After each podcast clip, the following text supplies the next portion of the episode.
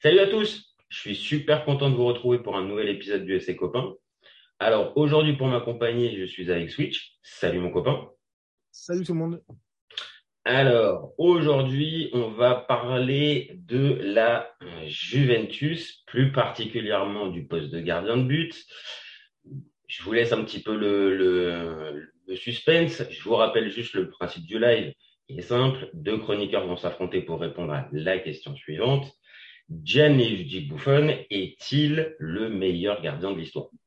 Je vais défendre la théorie du non, malgré que je porte euh, le maillot de la Squadra Azzurra, et pendant que Switch, lui, défendra la théorie du oui. On est toujours OK? On est tout à fait OK. On est tout à fait OK. Bon, alors ça, c'est bon. Donc maintenant, je vais lancer mon petit chrono et on va débuter cet avis tranché. Alors, pour moi, c'est avec tristesse vraiment, que je vais pas mettre Gigi comme le meilleur gardien de l'histoire et je vais même être dur, je vais le laisser au pied du podium. Je sais, je suis un petit peu dur, mais, euh, mais malheureusement, ça va être objectivé par pas mal de raisons. Alors qu'on soit bien clair, euh, j'adore le joueur, le charisme du joueur, ce qu'il peut euh, véhiculer comme, comme image. Et pour moi, il a vraiment marqué son époque, mais il a un vrai problème. Le vrai problème, c'est qu'il a des monstres en face et les monstres qu'il a pu avoir à son époque, euh, malheureusement, à mes yeux, sont plus hauts dans la, hiérarchie. Euh, je m'explique, pour moi, être euh, dans la même génération qu'un Casillas ou qu'un Manuel Neuer, c'est difficile pour arriver à tirer son épingle du jeu. Alors, bien sûr, évidemment, c'est un joueur majeur qui a marqué l'histoire de son poste, qui a été euh, qui a été champion du monde, qui a remporté mais un nombre de titres incroyable avec la Juve dans les années 2010. Il a vraiment symbolisé avec euh, avec les défenseurs euh, Barzali, Bonucci et, et la vraie solidité de la Juve et rien que pour ça, pour moi, il, doit rester parmi les légendes. Il lui aura manqué la Ligue des Champions. Euh, c'est pas rédhibitoire, mais ça compte. Il a fait des finales, malheureusement, qu'il qu'il a perdu. Et il a eu malheureusement aussi ce transfert au PSG qui a été un flop.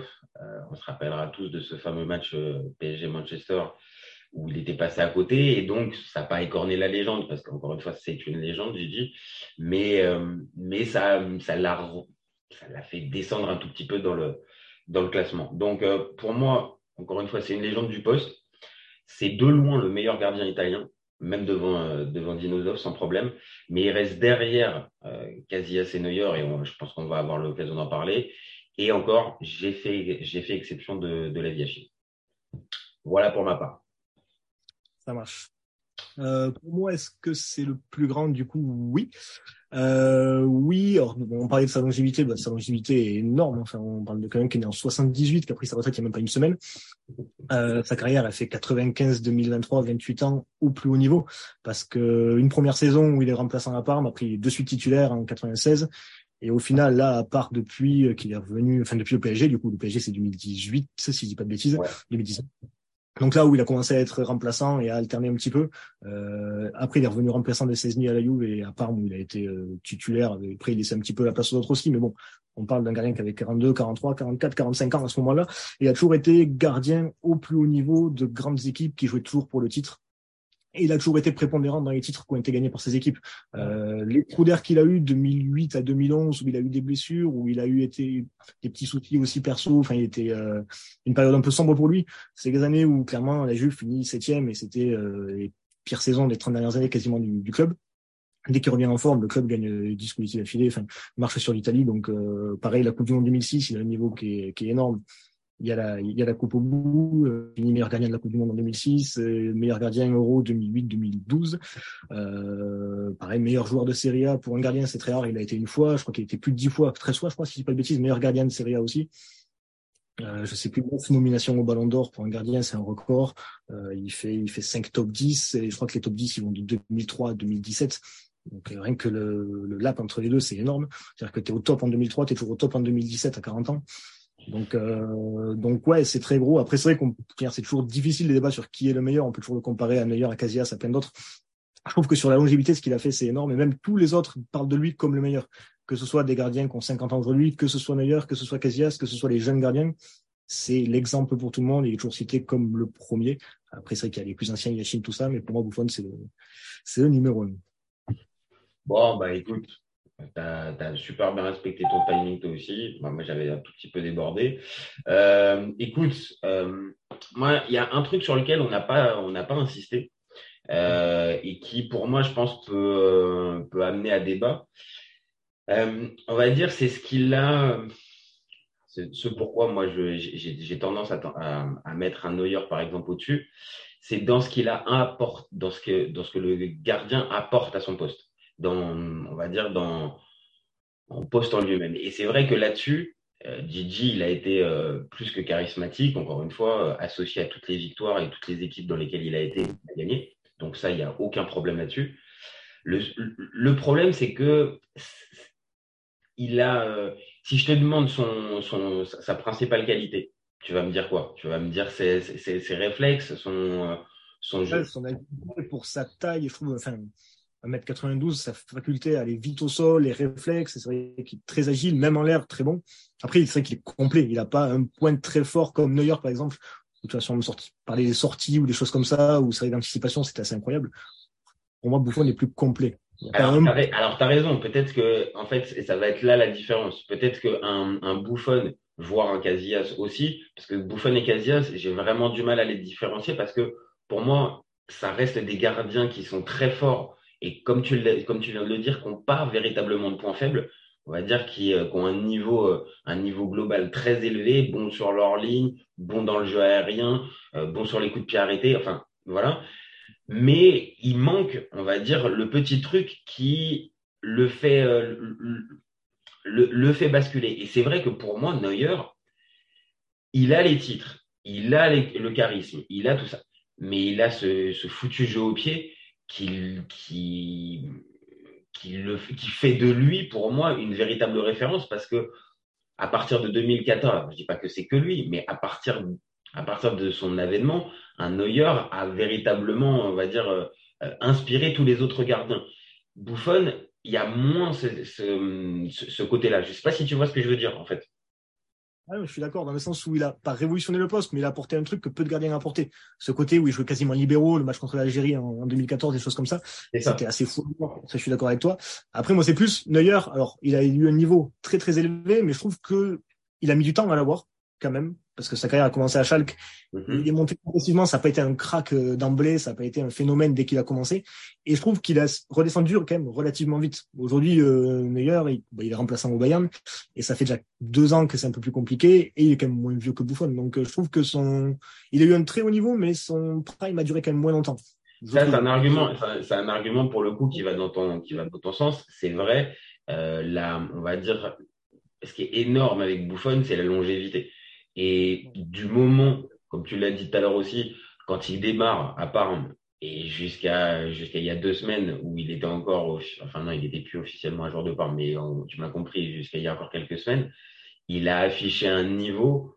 Alors certes, il a baissé un petit peu depuis quelques années, mais qui reste encore très euh, très standard comparé à ce qu'on a pu avoir de Buffon. Alors que par exemple, un, un Neuer a peut-être plus euh, plus perdu. Après. Euh, juste pour info, il est encore titulaire à Neuer. C'est juste qu'il est blessé et que euh, et qu'il n'est pas encore à 100%. Quand il sera à 100%, je pense que il n'y a pas de débat. Il sera et titulaire en, club et en, championnat, enfin et en, sélection. Mais après, à la limite, ça c'est un, autre truc pour Neuer. Euh, le débat, il reste sur sur Buffon. Après, il y a forcément la, la, la question qui fâche un petit peu. C'est il y a au niveau de la Ligue des Champions, c'est que euh, il lui manque cette fameuse Ligue des Champions hein, à Buffon.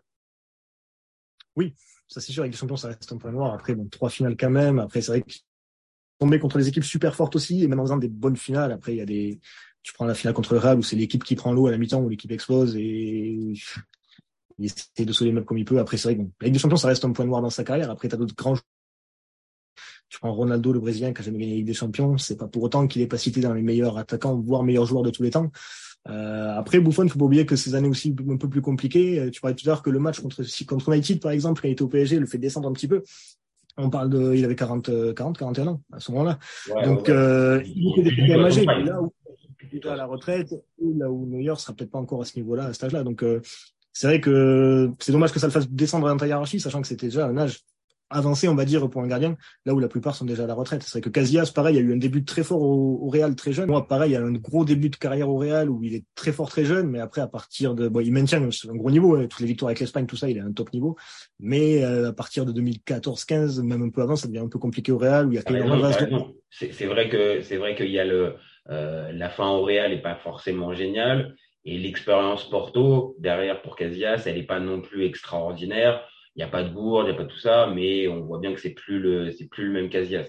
Et c'est vrai, à ce niveau-là, Buffon présente encore une fois l'avantage de la longévité, la longévité et, euh, et d'un niveau de performance encore très élevé malgré 40, euh, 41 ans. Ça, c'est, ça, j'avoue que ça, c'est quand même assez stupéfiant de la part de Buffon. Et je pensais pas, quand il a commencé vraiment, que ce genre de joueur allait, allait pouvoir euh, tenir aussi longtemps avec le, le, style, parce que comme on l'a dit tout à l'heure aussi, le style, euh, il est super athlétique et c'est pas, il n'est pas petit, il est, combien 1m90, 88 12.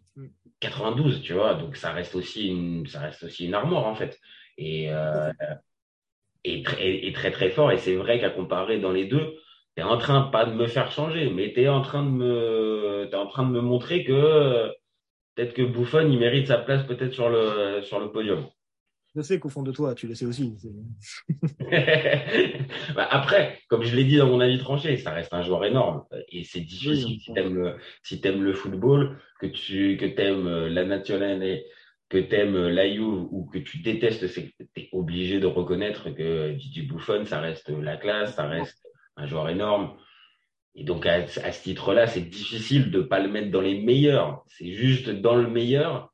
Euh, c'est toujours dur de de sortir le numéro un. C'est c'est comme le joueur de champ numéro un. Tu auras toujours des pros, des pros Messi, des pros Ronaldo, des pros Maradona, des pros Pelé. Au basket, t'as les LeBron, t'as les Jordan. C'est toujours le. T'as l'affect qui parle, t'as plein de choses, mais euh, ça tout se défend après. Mais c'est vrai que t'as. Il va être dans le groupe, on va dire Casillas, Neuer, Buffon et Yashin, clairement aussi.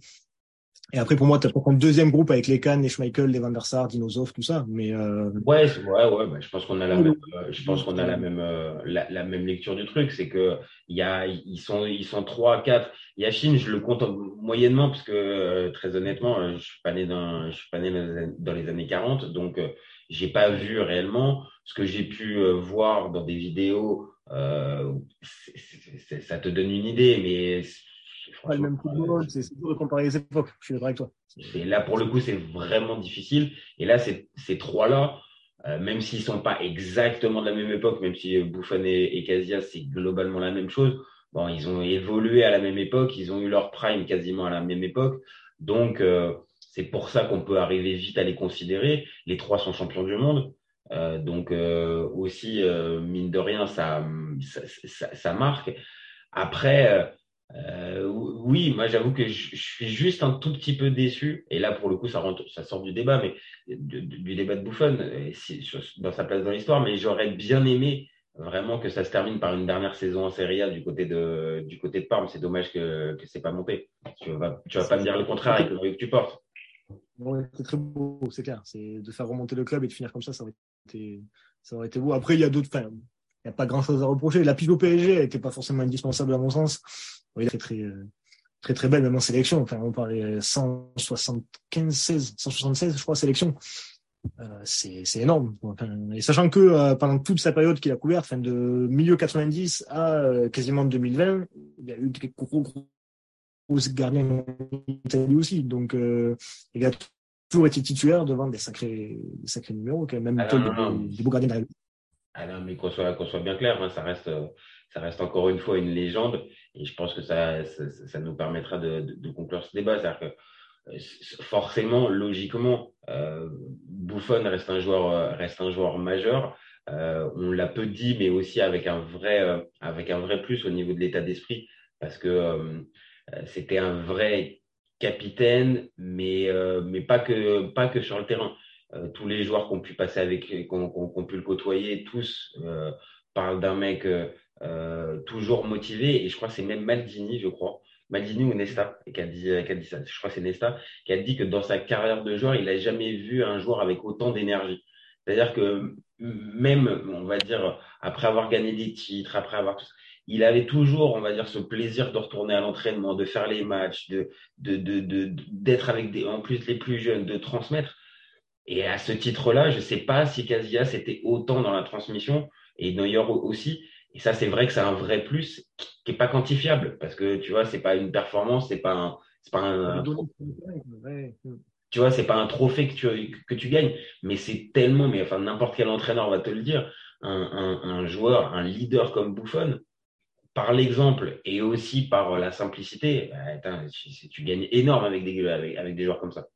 Il a l'estime de tout le monde, tu vois, ses anciens coéquipiers, coéquipiers, coach, même ses anciens adversaires. Tu prends des mecs comme Ribéry, enfin, qui font, qui font que t'arriver des sur lui. Euh, c'est vraiment quelqu'un qui, a fait l'unanimité toute sa carrière, en fait, euh, de part et son niveau et son état d'esprit et la personne qui était à côté, quoi. C'est, euh, ouais, c'est C'est pour ça que vraiment, c'est un crève-cœur de, dans, dans, dans, mon esprit de ne pas, le, de pas le mettre aussi haut.